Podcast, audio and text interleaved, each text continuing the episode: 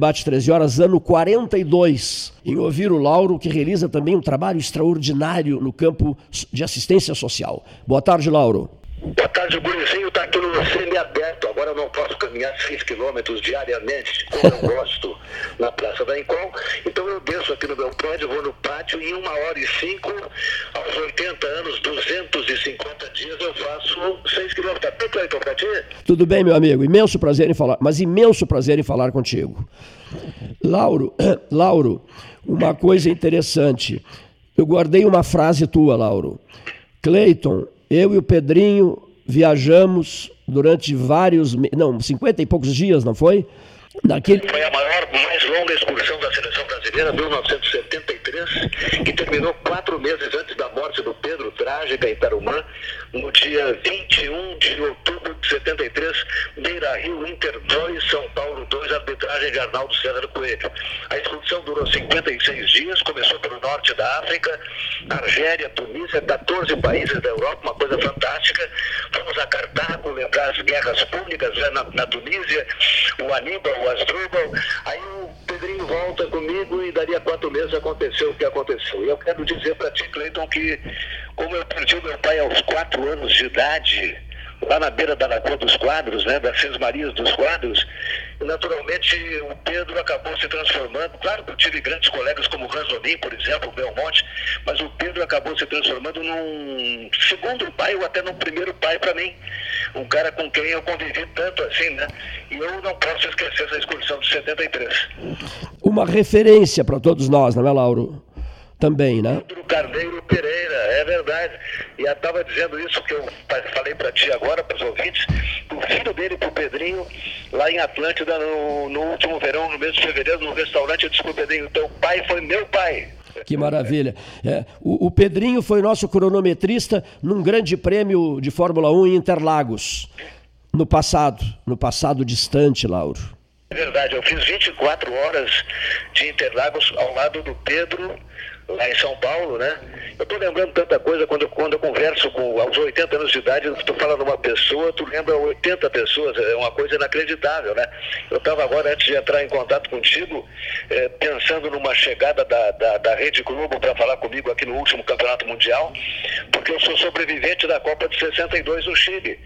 O Orlando Duarte está vivo, com 88 anos em São Paulo, mas está com, com Alzheimer. Isso. Então a Rede Globo veio aqui, a TV Globo, me entrevistar como sobrevivente daquela Copa. Eram outros tempos em que eu jogava ping-pong com o Garrincha na concentração em Quilpoela, em Vinha Del Mar. O Garrincha concentrado e a Elza Soares mulher dele logo em seguida, namorada dele na época, cantando com Louis Armstrong em Valparaíso, a cidade gêmea de Vinha Del Mar. Então tem tanta coisa, essa Copa de 62, eu comecei a trabalhar em 59, Cleiton. Hum, eu lembro aquela coisa que eu já contei para vocês, na final contra a Tchecoslováquia, hoje República Tcheca, 3x1 para o Brasil em Santiago, Estádio Nacional de Santiago. A Droaldo Streck e eu como repórter, eles morreram todos. Todos. Só está vivo o Bruno Steiger, que era da técnica, que tem 84 anos. E aí eh, o Flávio pega o microfone, a Motorola, tira da minha mão, tira da mão do Streck, vai na... O Flávio não, não conhecia futebol, foi na direção de um jogador que estava chorando, o Brasil é bicampeão do mundo, o jogador emocionado, chorando, e ele diz assim, aqui está o Amarildo. E o cara, eu não sou o Amarildo, eu sou o Zagalo. que maravilha maravilha, que maravilha, que maravilha. Meu Deus, meu Deus, Lauro, meu Deus, Lauro. Eu, eu, eu, eu tenho uma pergunta em seguida que eu não quero esquecer essa pergunta, que é em relação ao Rio Grande do Sul todo querendo ouvir Lauro Quadros.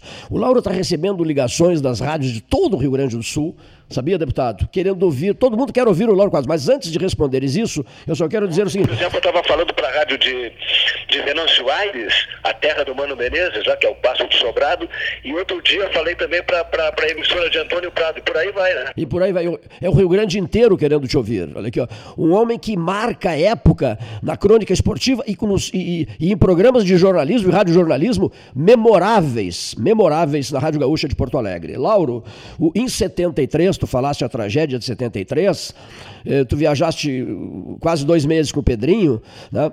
E, e, no mês de março de 73, o Pedrinho levou o Ranzolin, era a estreia do Ranzolin para o GP da África do Sul em Kyalami, E nós voamos com o Fittipaldi, com a Maria Helena, com o Vilcinho, com o Barão Wilson, com o Carlos Reutemann, com o Zé Carlos Pátio, Moco, num Boeing 707 da Varig, São Paulo, Joanesburgo, e, e, e o prefixo era PPVJZ.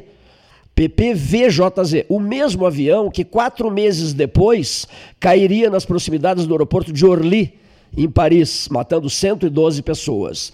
Naquele 73, eu levo uma fitinha com a voz do Browner, gravações feitas sobre a aba do Bento Freitas, para mostrar ao Pedrinho, teu grande amigo Pedrinho, mostrar no aeroporto, na escala de, de Luanda, em Angola. E o Pedro se interessou muito na voz do, do jovem, do menino, Roberto Brauner, que se chamava Carlos Roberto de Freitas Brauner, eu mudei para Roberto Brauner. E, mas aí o que, que acontece? Terminado, diz o Pedro, depois dessa jornada na África do Sul, uh, vamos conversar sobre esse menino. Aí retornamos da África do Sul, eu me acidentei, um acidente gravíssimo na estrada de Bagé, onde faleceu o filho do prefeito de Pelotas, João Carlos Alcântara, e no 21 de outubro daquele ano de 73 foi a vez do Pedrinho. Por consequência, prezadíssimo amigo. Por consequência, o Browner seria aproveitado só em 78 na Copa da Argentina. Isso tudo eu lembro e eu sei que tu também tens respeito pela memória do pelotense Roberto Browner. É verdade, é verdade. Eu me lembro de lances do, do Browner na Copa de 90 na Itália, ainda depois de, de termos feito Torino lá, estávamos em Roma, o Chicão, que era operador, o Bisonho e o Browner e eu. Mas eu falei há pouco do, do Mano Menezes, a última vez que eu me encontrei com o Mano Menezes, ele ainda treinava a seleção brasileira, foi lá no restaurante executivo da RBS, o Mano olhou para mim, eu olhei para ele, e ele me disse assim, cara, ainda estou tentando conhecer o Rengo sentado e o cego dormindo. Aí eu olhei pro mano e disse, não, mas tu é o cara que sabe a cabeça que tem de olho e conhece o caminho da roça. Sabe que eu contei para vocês que a Globo veio aqui me entrevistar como sobrevivente da Copa de 62? É fácil entender isso, eu tinha 22 anos e os principais lá de, de Rio São Paulo tinham 45, 50 anos, teriam agora mais de 100 anos de idade, por isso que eu sou sobrevivente. E aí eu, agora já que falei no, no, no Mano Menezes, né, veio aqui a Sport TV fazer uma entrevista comigo sobre o protagonismo protagonismo dos treinadores gaúchos na seleção brasileira. São é. oito treinadores gaúchos na seleção brasileira.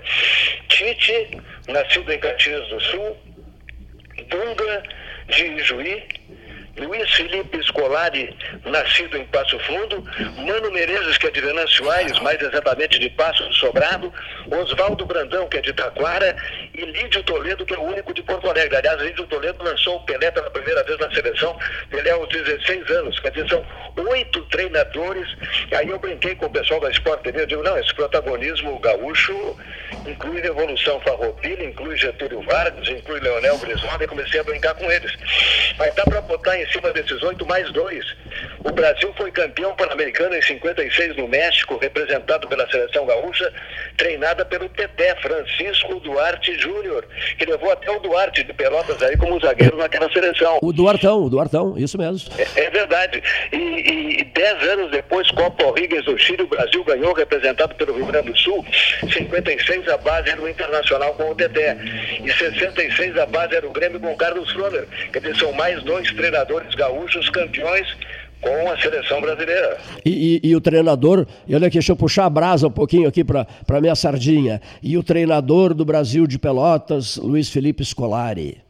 É verdade. Então, fins de jogo aí no estádio da Avenida Bento Gonçalves, no Fragata, na Boca do Lobo. Meu amigo, estou falando agora de coisas que aconteceram 50 anos atrás. Eu ainda era repórter na década de 60, eu estou nisso aí há 61 anos.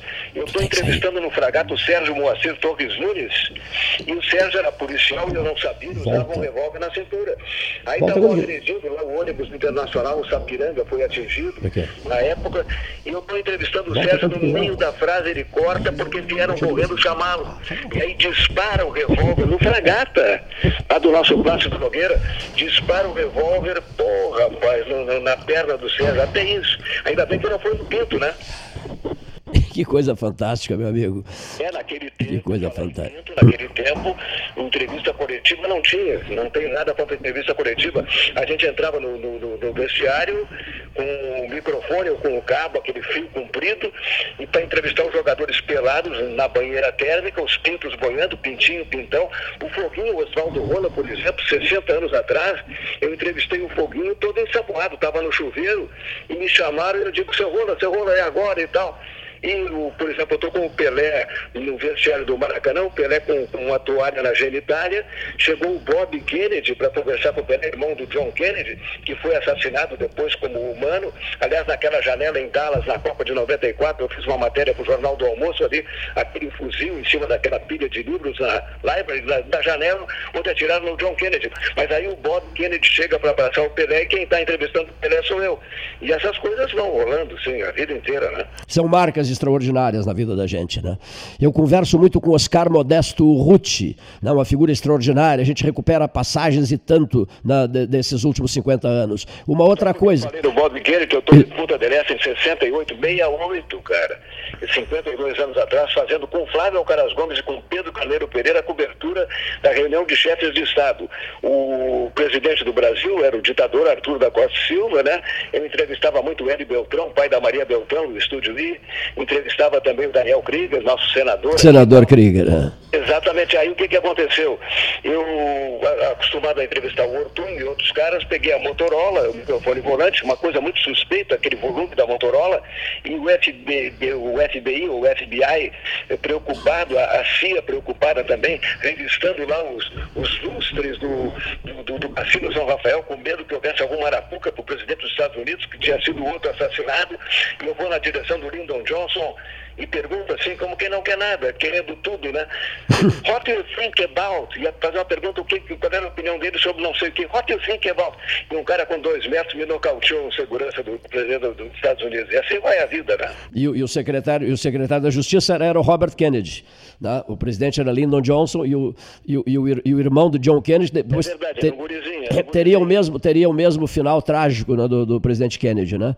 De 20... Na década de 60 é uma coisa incrível. Passar passava durante oito anos, janeiro e fevereiro, na praia com uma Rural Luíris, uma corrente uma pá atrás, no bagageiro, para desatolar os caras, viajando de Torres a Quintão, 200 quilômetros, diariamente recolhendo em todas as praias mensagens para na Rádio Guaíba, em dois programas de, diários, eh, transmitir as mensagens, porque não tinha estrada, não tinha telefone, não tinha nada, né?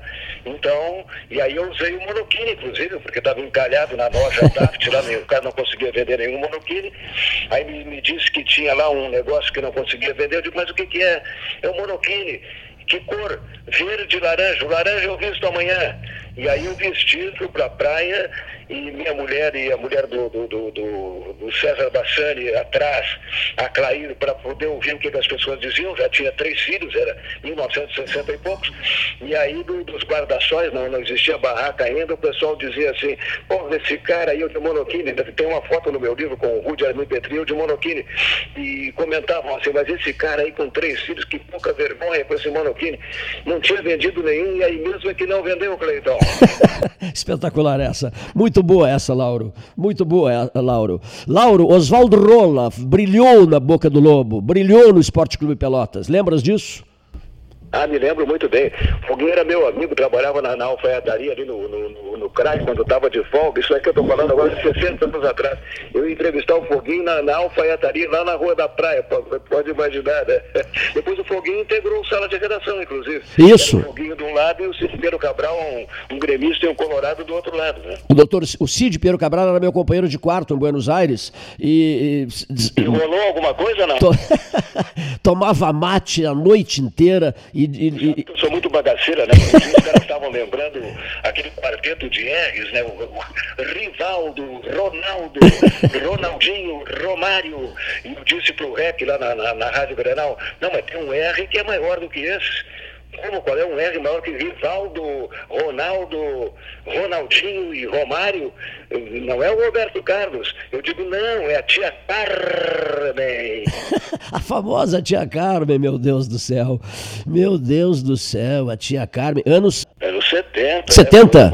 Impressionante. Aquela seleção de 82, por exemplo, foi fantástica, né? não ganhou, mas foi melhor que algumas seleções que ganharam.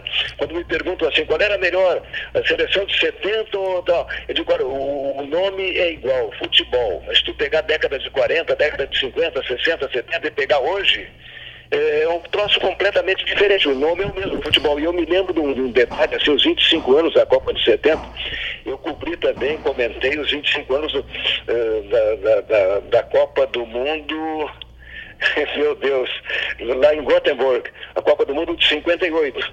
Em 83, anos 25 anos da Copa da Suécia, a Copa de 58. Lá em Gothenburg nós, nós, nós fizemos o um jogo e tal. Até foi uma coisa curiosa, porque eu estava ao lado do, do Ranzolin para fazer o jogo pela, pela, pela Guaíba e pela Gaúcha ia narrar o Haroldo de Souza. Aí o Flávio Alcaraz Gomes, falecido, que estava preso na época, pegou o Mendes Ribeiro e mandou para Gothenburg pra, não foi nem não foi nem Socorro nem Solna, foi Gothenburg. Mandou para lá para o o Mendes Ribeiro, que narrou 58 para Guaíba, fizesse a narração desse jogo dos 25 anos.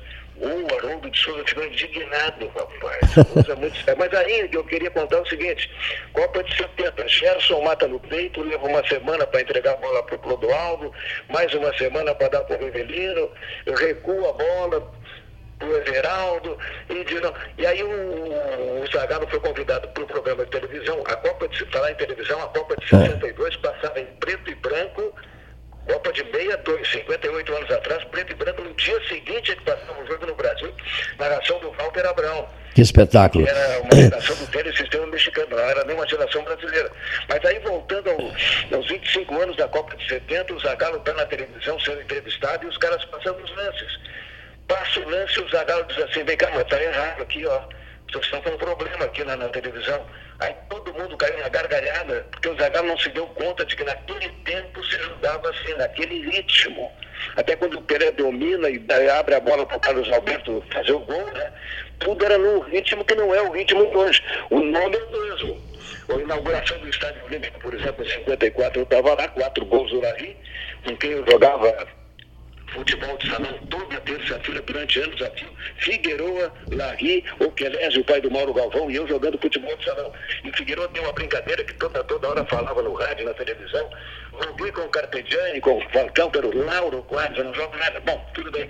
Então, o, o futebol, o Larry, por exemplo, era um grande centroavante. Mas será que jogaria hoje?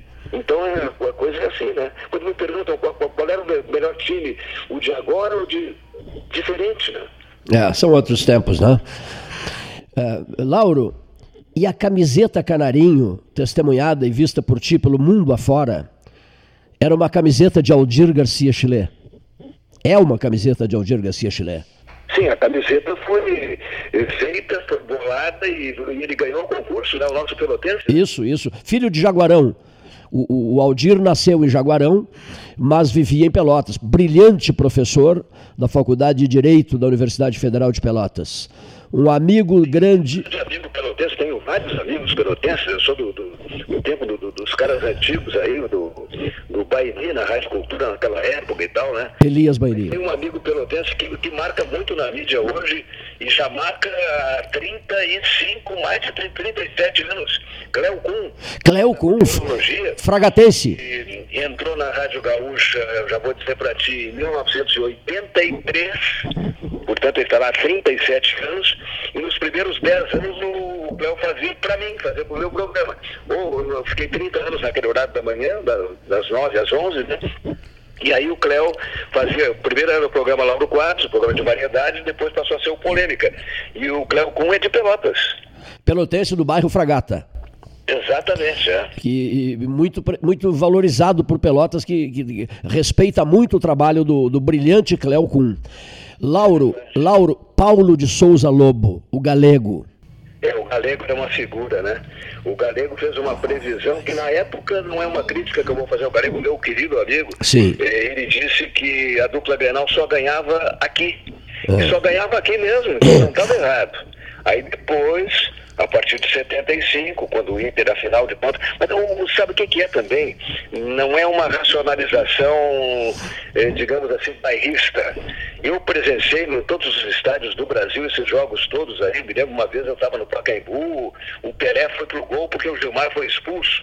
O árbitro era o Teodoro Nietzsche, argentino, que atuava aqui, o Mendonça Falcão presidente da Federação Paulista, é, convidou naquela semana o Teodoro Nietzsche para trabalhar no, em São Paulo, exatamente em cima do jogo do, do Grêmio com o Santos, jogo decisivo.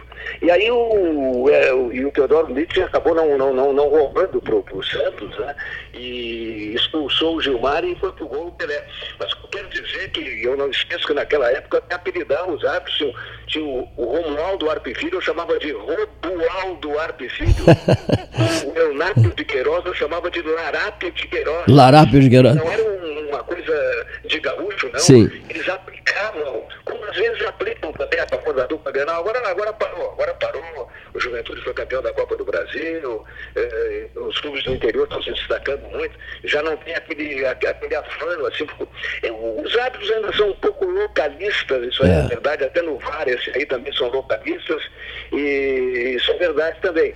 Mas que naquele tempo, estou falando naquele tempo, décadas de 60, 70, principalmente por aí, aí depois deslanchou, então só o primeiro campeonato em 75, 76, tricampeão invicto 79, enfiou o Grêmio campeão da Libertadores, 83 campeão do mundo, depois o Inter 2006, e aí a coisa mudou completamente. Né? Lauro, tu lembras daquele Brasil e Flamengo no Bento Freitas? Que... Ah, rapaz, que, que coisa impressionante. O, o Brasil acabou sendo vice-campeão. O que, que, acabou, o que, que aconteceu? Não, ele, jogou no, ele jogou no estádio olímpico contra o Bangu. Não, lembra? Isso aí que eu queria lembrar, o Brasil e, e Bangu, isso é, mesmo. Perdeu para o Bangu. Né, e, ah, foi isso, esse problema. E o Olímpico, e o Olímpico lotado. Márcio, naquela jogava com Paulo Borges. Isso. O, o, Até cara da, da, da seleção, Bangu, agora tô vendo. O, o, Brasil de Pelotas encantou ah, no Campeonato Brasileiro de 1985. Né? O Bira, Bira, nosso ouvinte, está te ouvindo agora, era atacante do Brasil de Pelotas. O, o Ranzolini me convidou para participar da transmissão, foi uma, uma noitada histórica. E o Brasil deveria ter jogado no Bento Freitas, não, mas foi importante ter ido para o Olímpico, porque a torcida gaúcha lotou o Estádio Olímpico, Lauro. Uhum. Mas perdeu o título, não, não chegou. Se não me engano, ficou em terceiro lugar. Né, depois. Agora do Gióvio, rapaz. Jorge, Jorge Gióvio Irigoyen. É, e tu sabe que tinha um que depois virou, como se dizia na época, chofeiros de praça, né? Que era motorista de táxi em Pelotas, que eu não sei se era, era Toquinho, não e que depois passou a ser motorista de táxi em Pelotas. Né? Que coisa, hein? Mas com o João Saldanha, eu tenho cada história, eu falo, falo no João Saldanha, lembro, lembro coisas incríveis, né? A seleção brasileira antes da Copa de 69, da Copa de 70, eliminatórias de 69, o João Saldanha era treinador do Brasil. Depois o Zagallo foi treinador em 70. E aí, rapaz, nós estamos lá no, no Hotel São Domingos, na rua do Hospício, bem assim na rua do Hospício em Recife, foram três amistosos que o Brasil fez aqui antes de enfrentar Colômbia, Paraguai e Venezuela. E aí ninguém conseguia dormir, a seleção não dormia, o Belmonte, eu no quarto lá no décimo andar não dormia, porque um AV, uma Guedes. Ah. Que idade tu tem, Cleto? 60 aí? Eu tenho 58. 58, idade do meu filho. Meu filho vai fazer 59 agora e 60 ano que vem, quando eu vou ser pai de um idoso ano que vem. Aí eu não tenho domingos, rapaz, tempo que a gente pedia café da manhã no quarto, que é uma porcaria o café da manhã no quarto. Bom, é tudo fui lá no no restaurante, que tem muito mais coisa. Tá bom, mas vamos lá. E aí aquela Maguete passava, fazia aquele barulhão, ninguém conseguia dormir, nem nós, nem a seleção. Aí eu fiz uma coisa que eu tenho vergonha de contar, porque eu poderia ter sido preso na época. Eu peguei um copo enorme de suco de laranja, fui na janela do décimo andar e quando o DKV veio, eu soltei e pã! Na capota do DKV, ele foi embora e não voltou nunca mais. Aí no dia seguinte, João Saldanha entra no, no, no nosso apartamento, no nosso quarto, no hotel, e vem, me abraça, diz, pô, a seleção conseguiu dormir graças a ti, Laurinho, obrigado e tal. O João, depois que virou, voltou a ser jornalista, eu levava a minha coluna pro Telex e tinha que levar a coluna do João junto, né? Que maravilha. Fosse, pode ser lá no, na lá no, em Paris, em, em, qualquer lugar. E o João Saldanha, eu disse que tenho muita história com ele, né?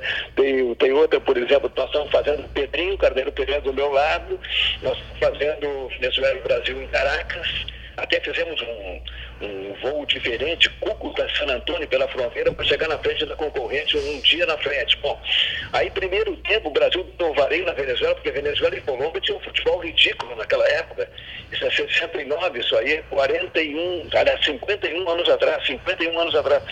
Aí, rapaz, eu termino o primeiro tempo, ele passa para o comentário, eu, meu, era o meu primeiro ano como comentarista, 69. É um número bonito, 69, né? Um dia o José Sartori no, no meu amigo José Sartori estava com a Maria Helena, mulher dele, tem o nome da minha mulher também, e aí eu cheguei para o Sartori, vem cá, ô Sartori, tu tá com 68, agora, ele está com 70, 71. Ele disse, não, eu fiz 69 agora, mas só agora. Bom, aí termina o primeiro tempo, rapaz, em Caracas, e eu, o Pedro passa para mim e eu digo assim, olha aqui, ó, tá 0 a 0 Pedrinho, não tenho bola de cristal, mas vou chutar aqui, tá? Esse jogo vai ser 5 a 0 pro Brasil. Bom, o resultado foi 5 a 0 Aí o que, que aconteceu? Estamos no avião com a seleção, a gente sempre viajava com a seleção, avião com a seleção, eu Vai não fumo há 42 anos, fumei 23 no tempo em que fumar era bonito. Naquele tempo, o cara ia no cinema, meu Deus, o cara fumava no avião. E aí eu fumei 23 anos, ainda fumava. Aí o João veio no avião direto com um aço de Malboro para mim. Fiquei sabendo que esses filhos da mãe, tudo, me queimaram no intervalo e tu disseste que ia ser 5 a 0 acertasse. que, mara... ti, que maravilha, Lauro, que maravilha, Lauro. Obrigado, ouvintes. Bom, Lauro, Continuando, o, uma, uma, sobre o João Saldanha. Tu sabias que o João ficou uma semana aqui em Pelotas, a meu convite, descansando? Ele já estava adoentado. O João é do Alegrete. Isso, filho do Alegrete. E ele fez é. conferências, pô, eu inventei 200 conferências para ele. Aí ele me disse assim: Puxa, Cleito, me trouxesse para descansar aqui em Pelotas. Eu nunca trabalhei tanto na minha vida. Era uma, conferen... Era uma conferência por dia, na Associação Rural, na Faculdade de Direito, no Partido Comunista. Meu, é. Deus, e o festival de churrascos e jantares, isso e aquilo, aquilo outro. Uma figura encantadora. Foi com Laerte aquela passagem, não é, Lauro? O, na inauguração do Beira Rio Lembras? Uh, transmissão do Pedrinho e tua, né? O, o Laerte pergunta. Ele era o treinador da seleção brasileira, o João. Uh, o senhor gostou da grama? Ele não provei ainda. Lembras disso? Ah, exatamente. foi, foi, foi, foi, foi, foi essa pergunta e essa resposta. Aliás, falar em grama, eu tenho uma história com o João Saldanha na Argélia sobre grama, porque, porque na, naquele tempo o, a seleção jogou em dois gramados artificiais, como a gente chama hoje. Tá? Um foi o, o Memorial Coliseum Stadium, aí já é em Los Angeles, o torneio do bicentenário da independência dos Estados Unidos, 1976 o Bicentennial, e lá o gramado era também artificial, nos anos 76. Mas eu estou falando agora de 73, três anos antes da Argélia. Sim. E o Brasil vai jogar, é a estreia né, daquela excursão longa de 56 dias, e o gramado é artificial. O goleiro é Ederson Leão, reclamando que aquilo ali até machucava o cotovelo dele, aquela grama e tal. E naquela época não se dizia grama artificial, se dizia tartan. Sim. E aí o Denis Menezes da Rádio Globo vai entrevistar o Zagalo e o, e o João está com o Zagalo atravessado na garganta, porque a ditadura substituiu o João, que era de esquerda, pelo Zagalo na seleção. E o Zagalo era tricampeão do mundo e tal, e o João poderia ter sido, ele era o treinador em 69. E aí, rapaz, o Zagalo, quando o Denis Menezes fala sobre o gramado de Tartan, o Zagalo fala em D'Artagnan. Portos, Aramis, D'Artagnan e tal. E aí, rapaz, o o João ficou sabendo, eu sempre levava, como eu disse, a minha coluna e a coluna do João para o Telex. E dessa vez eu não levei. O João botou uma coluna com o nome de D'Artagnan dando um pau no Zagalo e o Denis e eu chegamos para ele, vem cá, João, a gente é humano, a gente erra. Cagada todo mundo faz, o Zagallo se perdeu aí com, com D'Artagnan, Tatan e tal. Não, não, não, vou, então eu vou levar a coluna no Telex e tal.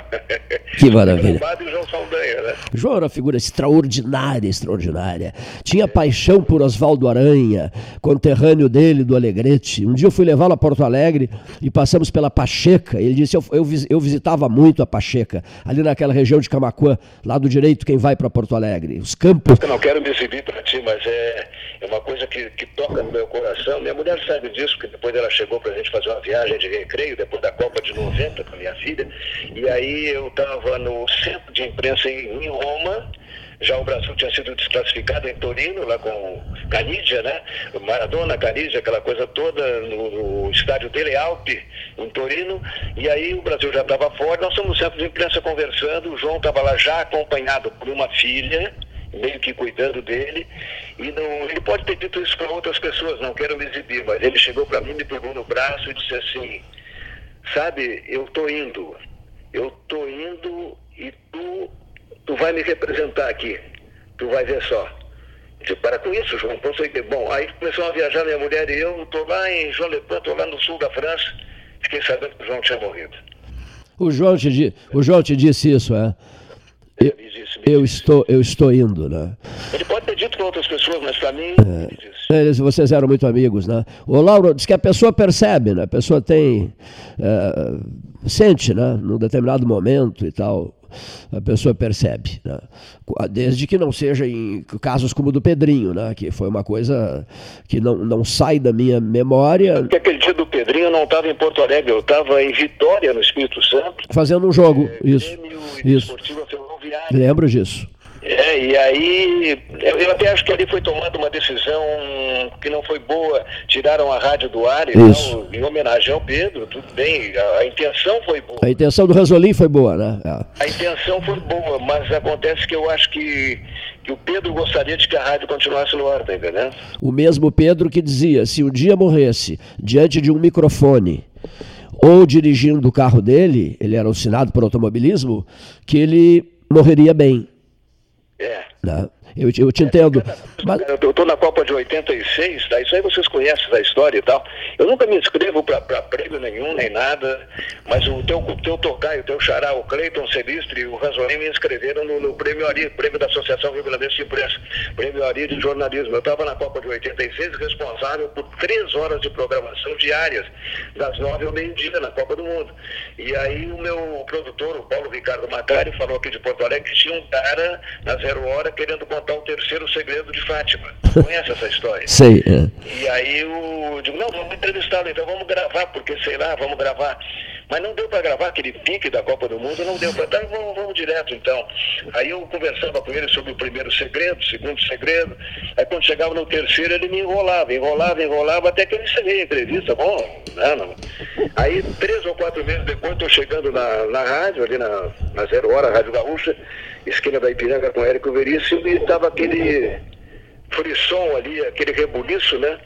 E de cara me disseram, olha, tem um maluco com um revólver na cabeça de uma funcionária da Rádio Capital e do gerente também, vai matá-los se não puder contar para o Lauro Quadros na Rádio Gaúcha o terceiro segredo de faixa. Eu digo, ah, rapaz, não é possível. Quase que eu tomo de Bolsonaro e digo um palavrão agora aqui. E aí, coisa impressionante. E durante duas horas e meia, um pouco fora do ar e um pouco no ar, muito no ar, e eu tentando dissuadi-lo da intenção de fazer o crime que ele pretendia fazer, né? Ou dizia que ia fazer. Enquanto isso, a brigada cercava o prédio dominava o cara que acabou indo sendo encaminhado para o Instituto Psiquiátrico Forense. E isso aí, porque o Cleiton Celistre e o Ranzolin me inscreveram, me, me deu o prêmio Ari, né? E, e, outra coisa, já imaginaste, Lauro, tu relatando episódios uh, desse padrão, desse porte, uh, ao longo de toda a tua história, toda a, tua história em radiojornalismo, no esporte, no futebol, já imaginaste? Tens, não, não, não, não tens pensado nisso? Tu sabe que eu não queria nem por nada escrever um livro. O livro, eu me lembro. Aí, mas não queria, não queria, todo mundo insistia. Pá. Aí o, o Mike, que é um grande professor de jornalismo, por sinal, esse rapaz que me entrevistou, por exemplo, lá de Antônio Prado, na Rádio Solares de Antônio Prado, o Luiz Augusto foi aluno em Caxias do, do Mike. O Mike é jovem, um negrão querido, maravilhoso. E aí eu, o, o Mike acabou me convencendo. Antes de uma, viagem de férias, eu ia ficar um mês na França, que eu sou franco-dependente, fui 40 vezes à França, que cada vez fazendo 3.600 quilômetros, e todas as regiões, eu não estou dizendo isso para me é uma tara que eu tenho, eu sou endorfino dependente, tenho que caminhar 6 quilômetros todos os dias, eu tenho que, eu sou chocolate também, como aquele 70% do chocolate, e a França 40 vezes, sempre fazendo 3.600 quilômetros. Bom, eu posso, posso descrever a Normandia, a Bretanha, qualquer região, a Alsácia-Lorraine, tá bom, bom, e Cotasia, bom, tá, não interessa. E aí o Mike, eu estava pronto para viajar, e o Mike me enchendo o saco, é um querido Mike, e porra, tu tem que fazer o livro, não sei o que, que tem, eu te ajudo, não sei o que. Não, não, quem vai escrever o livro sou eu, então, Mike, se, se o livro sair. Não, mas eu organizo para ti. Eu e o Ledur, que o Ledur é o dono da, da GE, da, Daí, bom, resultado, tá, Mike, eu queria viajar, queria ir embora, vamos fazer o livro então. Na volta fizemos o livro. E modestíssima parte, que foi o mais vendido, na, isso é cinco anos atrás, Sim. mais ou menos. Ele foi o mais vendido na Feira do Livro e saiu na Veja, na revista Veja, entre os, mais, entre os 20 mais vendidos. Que maravilha. E, e ali tem tudo, é o, o, livro é o Olha a Gente, né? E... Mas, Lauro, eu, eu, eu, eu comprei o livro, nós ficamos mais de uma semana badalando o teu livro no site do 13, aqui no microfone do 13, na rede social, no Facebook O teu maravilhoso livro. Por isso eu estou te pedindo, Lauro, passagens, passagens, como essa que tu descreveste há pouco. Por favor, outro livro. E... É, o pessoal cobra muito de mim isso aí, né? Mas uh, tu te lembra daquela característica assim, ó, porque houve uma época que, que eu comentava todos os dias e outra época eu dividia com o Rui. Um dia era um, um dia Sim. era o outro, né? Lembro, maravilhoso. Na cadência do céu. É. Que coisa maluca, né? Um camarada mandou o seguinte recado para o senhor. É, eu, é senhor, senhor é muito bom. Olha aqui, ó, diz, diz ele assim: tu, tu, conheces esse camarada aí, é uma figura muito, muito amiga minha. Ele me diz assim: hoje eu estou na internet, estou no sinal do 13 horas, aqui em Porto Alegre, no caso aí em Porto Alegre, ouvindo Lauro, porque eu gosto muito do Lauro, admiro muito o Lauro, tenho um respeito profundo pelo Lauro. Quem assina esta mensagem, meu prezado Lauro Quadros, é o professor Luiz Arthur Ferrareto. Grande Ferrarento, eu sou apaixonado por ele. E ele sabe que eu sou apaixonado por ele. Já esteve aqui em casa, uma ocasião quando ele fez uma entrevista comigo, estivemos juntos lá no, num dia que a Guaíba comemorava o aniversário, dia 30 de abril, fomos entrevistados pelo Carlos Guimarães. E o Ferrareto é uma enciclopédia a respeito do rádio. Ninguém conhece mais a história do rádio do que Luiz Arthur Ferrareto, para quem eu mando um grande abraço. Olha, o, não, não faz mal que, que a gente pegue um no outro o coronavírus, viu, Ferrareto? Porque tem uma, uma, paixão por ti que tu não pode imaginar. Não, não é uma paixão homossexual, é apenas homoafetiva, tá, Guri? Homoafetiva, que maravilha. Lauro, ele, ele admira a barbaridade Lauro Quadros, Rui Carlos Osterman, Cândido Norberto, Mendes Ribeiro. Eu digo que o rádio se divide em antes e depois de Cândido Norberto. Só pessoas da minha geração que podem imaginar o que, que eu estou dizendo. E o comentário esportivo, eu digo com alguma modéstia, se divide em antes e depois de Rui Carlos Osterman. Eu não vou dizer de que se divide antes e depois do quadro, né? o Flávio Alcaraz Gomes também, não é, Lauro? Uma figura extraordinária, né? Um... Ah, uma figura espetacular, o Flávio. Quando... Daquela Copa, rapaz, de 62, morreram todos. Eu estava lembrando uma coisa, já, já que eu cantei a minha característica agora aqui, eh, estava lembrando que uma vez eu, acompanhando a Fórmula 1, né? Eu acho que eu já te contei essa história. E aí ganhou o Fernando Alonso, o espanhol.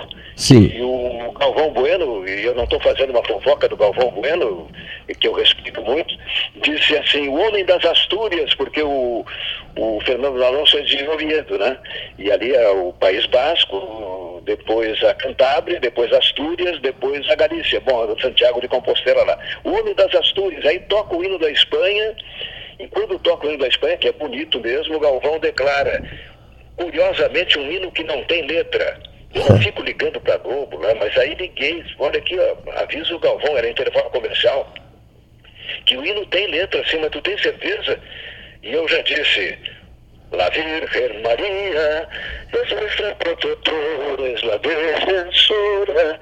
Ya no hay que tener guerra al mundo, demonio y carne. Guerra, guerra contra Lucifer. Os espanhóis se apavoram quando eu canto isso. Que maravilha. Lá no, no, no País Basco, em São Sebastião, eu cantei na portaria do Hotel Essência, o nome eu não esqueço. Que maravilha, Laura. E uma senhora estava ali na recepção e eu cantei e ela queria bater em mim, porque se a letra destina do tempo do Franco, da ditadura. Do ditadura Francisco Franco. E, e eles nem sabem a letra, mas o velhinho aqui sabe. Que maravilha, Lauro Quadros, que maravilha. Me ensinou em Barcelona na, na Copa de 82. Deixa eu só te contar duas coisinhas rápidas aqui. Uma, o João Paulo II chega a Porto Alegre e a transmissão é feita pelo Cândido, pelo Flávio Alcaraz Gomes e por mim. Né? E, e o Marcos Aurélio Vezendonck, querido Vezendonck, né? Gravou as chamadas todas. E eu, gurizão, guri novo, fiquei todo bobo, faceiro, que ele botou assim, ouça o improviso fácil de Cândido Norberto, Flávio Alcaraz Gomes e, e o guri de Pelotas e tal. Bom, e eu não faceirista nada. Aí o Flávio percebeu que eu tinha ficado muito contente, na gurizão, de, de trabalhar assim ao lado dele, ao lado do Cândido, numa jornada, numa jornada histórica, chegada do, pela primeira vez na, uh, um Papa visitava o Brasil, em 1980. Aí ele olhou para mim e me disse assim, guri, eu já sou sabedor de que em Pelotas há uma espécie de guaibinha do interior. Era a Rádio Universidade Católica de Pelotas em 1980. Né? E ele, ele, Flávio, apelidara a rádio de a guaibinha do interior. E eu fiquei, eu fiquei todo bobo, todo faceiro. E uma outra coisa que eu tenho certeza que vai te deixar impactado, tu me falaste sobre o João Saldanha te dizendo, eu estou indo, né? Eu estou indo. Bom, eu, depois da morte do Cândido, o Cândido e eu éramos íntimos amigos, depois da morte do Cândido, ele vinha muito para cá, depois da morte do Cândido, a Oiara passou a me visitar com muita frequência, a viúva do Cândido. E nós fomos ao restaurante Batuva, eu, Oiara e o advogado Gustavo Aical, que hoje atua em São Paulo, doutor pela USP. E conversa vai, conversa vem, ela falava muito baixinho já, a Oiara, estava com muita idade, né? E ela me disse, Cleito, tem uma coisa estranha para te contar. Me contou para mim e para Gustavo Aical. Eu sábado peguei o radinho do Cândido e fui fui, fui dormir um pouco na parte da tarde, dar uma cesteada e tal. Aí começaram a rodar todas as músicas do nosso namoro, do nosso noivado, do nosso casamento. Eu fiquei tão impressionada com aquilo. As músicas que rodavam eram as músicas da nossa história de amor. Ela nos contando, a mim e ao Gustavo Ecal, no Batuva, em Pelotas. Bom, passaram-se algumas semanas e eu como sempre fazia, passava na banca do seu Bira, na Avenida Bento Gonçalves, ao lado da Brigada, comprava o jornal Zero Hora e ia para o campus da UFIPEL, no ângulo, aqui no, nas margens do São Gonçalo. Estacionei o carro embaixo de uma árvore, era um dia quente, e antes de descer eu dava uma olhada no jornal Zero Hora. E o que, que eu leio na Zero Hora? Lauro Quadros. Uhum. O comunicado do falecimento da Oiara. É, vá, rapaz. Que coisa, né? Quem eu vejo muito, hum. assisto muito lá na praia, no verão, janeiro, fevereiro, é, que mora em Torres e trabalha no, no, no, canal lá da praia, é o Laurinho, filho do Cândido. Fala, fala muito comigo, Laurinho, conversamos muito. Sim, olha, e trabalha muito bem. Eu, um dia até eu me lembrei de ligar lá para o pessoal para descobrir o telefone dele, para dar um abraço nele. Se tu falar com ele, diz que eu tenho muita saudade dele. Direi e falo com ele com muita frequência. Olha, uh, competente, trabalhando muito, muito legal. O arquivo legal. que ele tem, Lauro, o arquivo dele é maravilhoso. O arquivo que ele, mesmo padrão Cândido, assim. Eles, Cleiton, um dia eu ainda vou te ceder muita, uma parte do meu arquivo, porque sei que tu és apaixonado por essa memória do rádio, que nem o Ferrareto. O Laurinho é uma figura, rapaz. Vá. O nosso arquivo de vozes, Lauro, está, essa entrevista está indo para o arquivo de vozes, é, tem 42 anos tudo que já aconteceu nessa cidade aqui, nós temos o arquivo de vozes e o arquivo de fotos. Quando... Em arquivo, quando a Guaíba, o ano passado, a Guaíba estava completando o ano passado, é 2019, é, foi 30 de abril de 57, então estava de aniversário e me entrevistou e aí eles colocaram, para me fazer um agrado, inclusive, eu gostei muito, duas entrevistas antigas minhas. Uma com Luiz Carvalho, nós falamos no Foguinho, Luiz Carvalho era o centroavante, Foguinho era meio esquerda em 35, na década de 30. E a outra entrevista com o maior goleador da história internacional, o Carlitos Alberto Zolim Filho, uma entrevista com Luiz Carvalho e outra com o Carlitos que a Guaíba tinha gravado lá e colocou no ar na hora que me entrevistou, para ter uma ideia. Espetáculo. O Torino. Esquece do abraço no Laurinho. Tá? Não, não, hoje mesmo. Olha aqui, encaminhando nossa, nossa, o, o encerramento da nossa conversa, por mim ficaria a tarde inteira conversando contigo, mas uh, só um registro. Uh, é, puxa, eu não quero esquecer, é a idade, é a idade, Laura, é a idade. Eu ia dizer algo e já, já, já comecei a esquecer é, o que eu pretendia dizer. Só um pouquinho, deixa, deixa, deixa eu recuperar isso. Falamos no Laurinho, falamos. Enquanto tu lembra, deixa eu contar uma coisa. Então, eu falei no, no, no começo na, na, Rede Globo, que veio aqui conversar comigo sobre a Copa de 62. Ele tem um cara que, que é o Roberto Kovalik, que grande repórter da, da, da, TV Globo, né? E que foi grande no, no, Japão, era o cara da Globo em Tóquio, depois era o cara da Globo em Londres, agora está no Brasil. E ele adora contar uma história. Quando ele era gurizinho, ele é jovem ainda, e entrou na, na, na rádio, olhou assim, pô, esse aqui é o Paulo Santana, pô, esse aqui é o Rui Carlos Osson isso aqui é o Lauro Quadros e tal. Aí quando ele ficou um pouquinho mais maduro, foi fazer reportagem numa eleição. Eu estava ancorando, eu estava comandando no estúdio, né, com, com, com, a tela na minha frente, e ele estava falando do Tribunal Regional Eleitoral, Roberto Kovalik. Aí chamei Kovalik, e aí e tal, dizendo assim, olha, Lauro, quase me chamou de seu Lauro no ar, né? Lauro, tem um cara aqui atrás de mim que quer saber como é que ele está aí na votação, na telinha, como é que ele está, ele está atrás de mim, aqui está tá, tá perguntando. Eu digo, bom, o Kovalik, se tu não é candidato, ele está atrás de ti, imagina como ele está mal aqui na telinha. maravilha, maravilha. Lauro, lembrei, lembrei. Um jovem, um jovem que aos 19 anos começou a frequentar a mesa do 13 Horas, ficou 10 anos aqui, participando do 13 Horas todos os dias, e vivia no Bento Freitas, na arquibancada do Bento Freitas, torcedor apaixonado do Brasil de Pelotas. Esse jovem está hoje no interior, do, está dentro do Palácio Piratini. Eduardo, Le, Eduardo Leite. Eduardo Leite. Querido, esse Eduardo Leite é um querido, rapaz. É, conversei várias vezes com ele por causa do Instituto Câncer Infantil. Eu, há 30 anos, além de ser fundador e tal, lá no começo, visitar sempre quatro empresas para construir todas essas, essas unidades dos hospitais para criança com câncer. Eu sou presidente do conselho há 30 anos. E aí eu me valho muito da, da simpatia do, do, governador, que agora está com 35 anos, quando, quando a gente se conheceu ele tinha 33 anos, um jovem, que outro dia o Tasso Gereissati disse na televisão, anteontem, o Tasso Gereissati, no debate, estava falando dele e dizendo que ele é reconhecido em todo o Brasil e é reconhecido em todo o Brasil e poderá vir a ser até candidato a candidato à presidência da República, Eduardo Leite. Estivemos juntos já em jantar no Estudo Câncer Infantil, lá no Palácio Piratini. Olha, parabéns, é uma grande figura o governador Eduardo Leite. É um querido, é um querido. Dez, dez anos de 13 horas. Lauro, é, eu quero convidar o presidente do Conselho do Instituto do Câncer eh, Infantil. Teu trabalho é extraordinário há décadas, diga-se de passagem. Eu quero, faço questão que tu participes disso no dia do aniversário de Pelotas, no, do, no 7 de julho, 208 anos de Pelotas. Nós vamos promover aqui, já conversei com a prefeita Paula Chil de Mascarenhas, que gostou muito da ideia.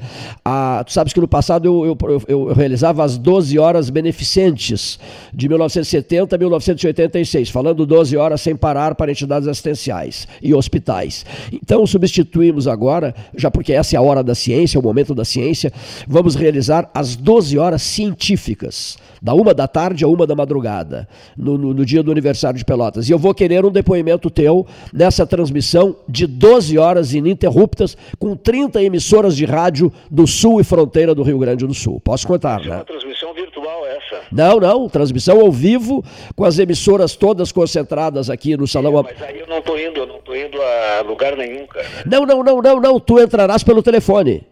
Ah, sim, sim, com, com, com o maior prazer, sem problema nenhum. Instituto do Câncer Infantil, sempre digo, eh, eu sou um cara que eu, que eu tenho quatro filhos, tenho seis netos, tenho uma família grande, maravilhosa, mas também o Instituto do Câncer Infantil, a minha vida se divide em antes e depois do Instituto do Câncer Infantil, que agora não é apenas do Rio Grande do Sul, ele se espalhou pelo Brasil, são hospitais em Sim. Porto Alegre, no interior do estado e pelo Brasil afora com reconhecimento nacional. Que beleza. Eu, eu, eu, realmente vou contar contigo. E depois, eu já te... amanhã vai conversar conosco o Lazier Martins. E o Lazier tem essa preocupação, o Lauro Quadros tem essa preocupação, o Cleiton tem essa preocupação. O ano. O Lazier está tá nos ajudando bastante em Brasília também. Sim. Tá? É um daqueles que está nos ajudando bastante aqui na Assembleia, nós somos muito ajudados e também no Congresso Nacional. E o, o, o Lazier, a última vez que eu falei com ele foi no mês passado, 14 de abril, quando o Lazier fez 7 e 8. Então cantei o parabéns para o Lazier no dia 14 de abril, 7 e 8, porque a minha mulher é seis dias depois fez 7 e 8 também, dia 20 de abril. Aniversário do Lazier. Nós nos conhecemos, para ter uma ideia, eu comecei na Gaúcha em 59, mas passei o ano de 60 virando narrador, inclusive, na Rádio Difusora hoje Bandeirantes, lá com o Jarbas Alaor. Comecei Sim. com o Rio Santos na, na Gaúcha.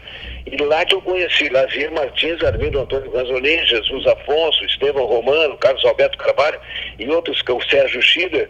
O Lazier eu conheci lá na Difusora em 1960, portanto, exatamente 60 anos atrás.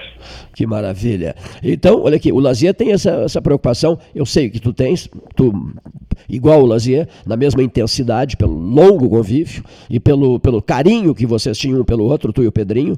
Nós temos um compromisso de, no ano de 2023, no 21 de outubro de 2023, gerarmos, eu já fiz isso nos 40 anos do Pedrinho, do, do passamento do Pedrinho, no cinquentenário, 21 de outubro de, de 2023, eu quero que nós faz- venhamos a fazer um- uma hora e meia aqui na Católica de Pelotas, convidando o Ferrareto também para participar disso, é, um, um especial em homenagem à memória do Pedro, Lauro.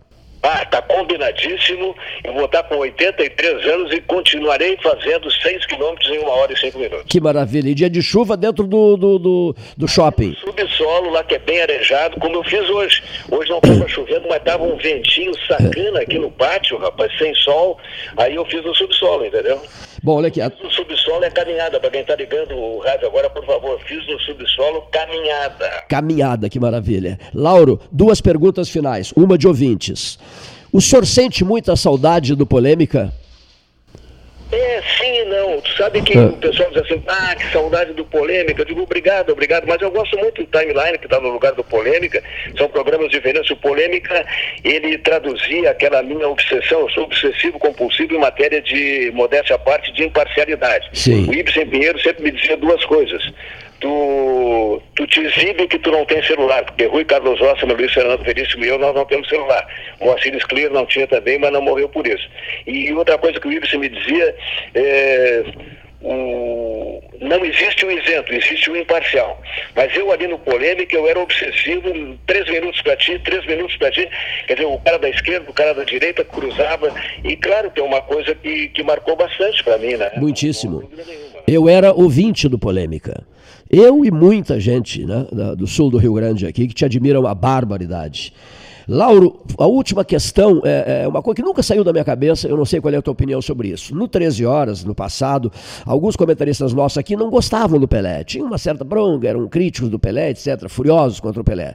E eu sempre dizia, Copa de 86, que eu fiz pela Gaúcha, eu sempre dizia assim, no Estádio Jalisco, radialistas do interior do México, homens de TV, de jornais, etc. Ia, os jogos eram ao meio-dia. Ia todo mundo embora, esvaziava o estádio, os jornalistas iam embora, e, o Rosolim esticava sempre as coberturas da gaúcha. Bom, o que, que acontecia no Estádio Jalisco de Guadalajara?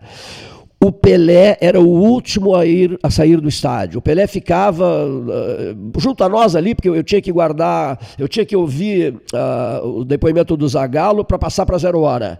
O Zagallo tinha sido contratado pela RBS. Eu ficava assistia os jogos ao lado do Zagallo e nós ficávamos próximos ao Pelé. O Pelé, se- eh, caso na fila estivessem 200 pessoas, não, não, não seria o caso, mas era um número altíssimo. O Pelé concedia as entrevistas, os camaradas com a máquina gravadora chegavam nele, ele jamais disse não para quem quer que fosse. Era a última pessoa a sair do estádio Jalisco em Guadalajara na Copa do Mundo de 1986. Um gesto que eu jamais tirei da cabeça. A humildade do Pelé com as pessoas. Comigo ele sempre foi muito simpático com todo mundo que eu pude observar. E a última vez que eu, que eu para ter uma ideia assim, com, ele fez para mim, mas deve fazer para outras pessoas certamente. Eu estava com o Denis Menezes chegando, eu, eu não costumo ir a. Para ter uma ideia, assim, eu ganhei o troféu Gandula, por exemplo. O Paulo Roberto Falcão é que me trouxe o troféu Gandula. Não fui lá na cerimônia. Não vou receber. Não. Aí fui ao Rio de Janeiro dessa vez, excepcionalmente porque precisava ir achava que era importante ir e tal. Aí eu estou conversando com o Denis há cinco metros do Pelé que estava com uma outra pessoa na frente. Aí daqui a pouco, não estou contando isso para me exibir, eu, eu, eu, disse uma coisa pro Denis, ele se virou, essa voz eu conheço. Edson Arantes do Nascimento, o tricordiano, do Homem de Três Corações, Edson, porque claro, nós nos conhecemos, ele era um menino, né, na, Copa de 62 principalmente, mas uh, tu vê que ele não, um cara lá do Rio Grande do Sul e tudo, esse baixinho feio aqui, se vira, essa voz eu conheço, é um cara simpático assim, né, Pô. Muito, muito. O, é, o cara, todo mundo me pergunta assim, vem cá, mas tu, tu, tu é gremista ou colorado? Então, nas entrevistas que eu dou, o cara, e tu responde para essa gente? Eu digo assim, e, e é verdade, todo gremista pensa que eu sou colorado e todo colorado pensa que eu sou gremista. Por quê? O cara é colorado, dá um pau no Grêmio normal, dá um pau no Inter, esse gremista, filho da mãe. O cara é gremista, eu dou um pau no Inter normal, dou um pau no Grêmio, esse colorado, filho da mãe. E, então eu tenho aquela coisa assim de dizer, Olímpico Beira Rio, Beira Rio Olímpico, naquele tempo. Agora Beira Rio Arena, Arena Beira Rio. O Inter Grêmio, Grêmio Inter. Tanta dedicação que eu tenho para essa coisa da imparcialidade. Sérgio Cabral, Rádio Pelotense. Tu és Brasil ou Pelotas? Trapéu. Aí o cara desfarroupilha. Você quer ter o bancário ainda? Não? não, o bancário já, já encerrou as suas atividades há muito tempo, Lauro. Eu sou antigo. Tu sabias que foi realizado um brapel na, desse, no estádio do bancário é, na, do, durante, no mesmo horário de Brasília e Uruguai na Copa, na Copa do Mundo de 50? Ah, olha só. um brapel, meu Deus, e todo mundo foi ao brapel. É uma coisa impressionante isso. Não tiveram a sensibilidade. 50, o Maracanã. É, Mara... por Matia Gonçalves Ferreira, Gambeto Bidulho Varela Rodrigues Andrade. Gija Schiafino, Miguel, Julio Pérez e Vidal. Que maravilha. Olha aqui. Campeão de 1950. Olha aqui, para o pessoal não ficar chateado aqui antes de encerrar. O Brasil de Pelotas, Gióvio, Adilson, Jocely, Moacir Bahia, Caçapava e Birinha, Edioli, Fonseca e João Borges, ou Edioli, Pintinho e João Borges. O Pelotas de Piva, ou Egon, Hermínio, Hermínio, Osmar, Valmir e Severo, Osmar o Gauchão, Luizito e Jara, ou Serafim e Jara, Sidney Butini, Leal, Walter e Paraguaio. Treinador, Osvaldo Azarini Rola. A... Ah, rapaz, que maravilha. A academia... Qual foi o cara que virou taxista, mas não, não foi o Edi, será que foi o Edi? Eu, eu descubro, eu, des, eu acho que foi o Edi. Eu descubro e te avisarei. E olha aqui, e para fechar, a academia. Olha aqui, a Academia Tricolor do Tenente José Avelino Pires da Fonseca. Caramuru, Cascudo ou Noel, Osmarino, Zequinha e Betinho, Noredinho e Gilney, Celso, Lelo, Wilson Carvalho e Dias. Lelo, rapaz. Lelo. Doralício Rodrigues Tapia, o Lelo. O Dias, o Negrinho Dias, jogava bola também. O Lelo, o Lelo me colocou o um apelido, Motorzinho. Ap... Ah, é, mas o Lelo jogava bem. O Lelo era maravilhoso. E um caráter extraordinário também, né? É, muito legal. Wilson Carvalho, um craque, né, Lauro? Wilson Carvalho. Ah. Que time maravilhoso. Era chamado de Academia Tricolor. Bom, querido amigo. Cá, me deu um branco agora, o, o café da esquina, bem, bem no centro ali, que, que a gente a, frequentava sempre. Aquários, café Aquários. Café Aquário. Aquários, pô, eu queria, eu queria dizer pra minha mulher ontem ainda, sabia que a gente ia conversar, né?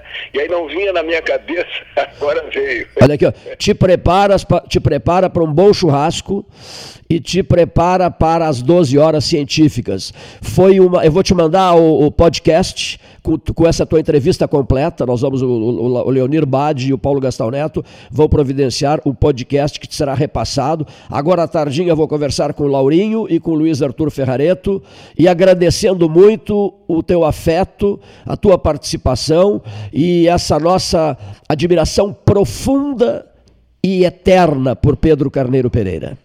É verdade, sabe que no meu oratório aqui, um dos caras que estão ali sempre, eu dou um abraço nele, é João Paulo II, que tu falasse aí na, na tua cobertura com o Cândido e Flávio Alcaraz Gomes, na visita dele a Porto Alegre. Receberás uma lembrança de João Paulo II. Eu transmiti no dia 16 de outubro de 1978 a eleição de João Paulo II. Quando as... ah, um abração, guri, tá? Deus te proteja, gratíssimo por tudo. E cuidado com o coronavírus, hein? Estou. Deixa eu bater na parede aqui para com alguém. Eu. tá bom. Ó. Abraço, querido Lauro. Tchau, Cleiton. Muito obrigado. Tchau, querido. Abração. Tchau, tchau. Tchau, tchau.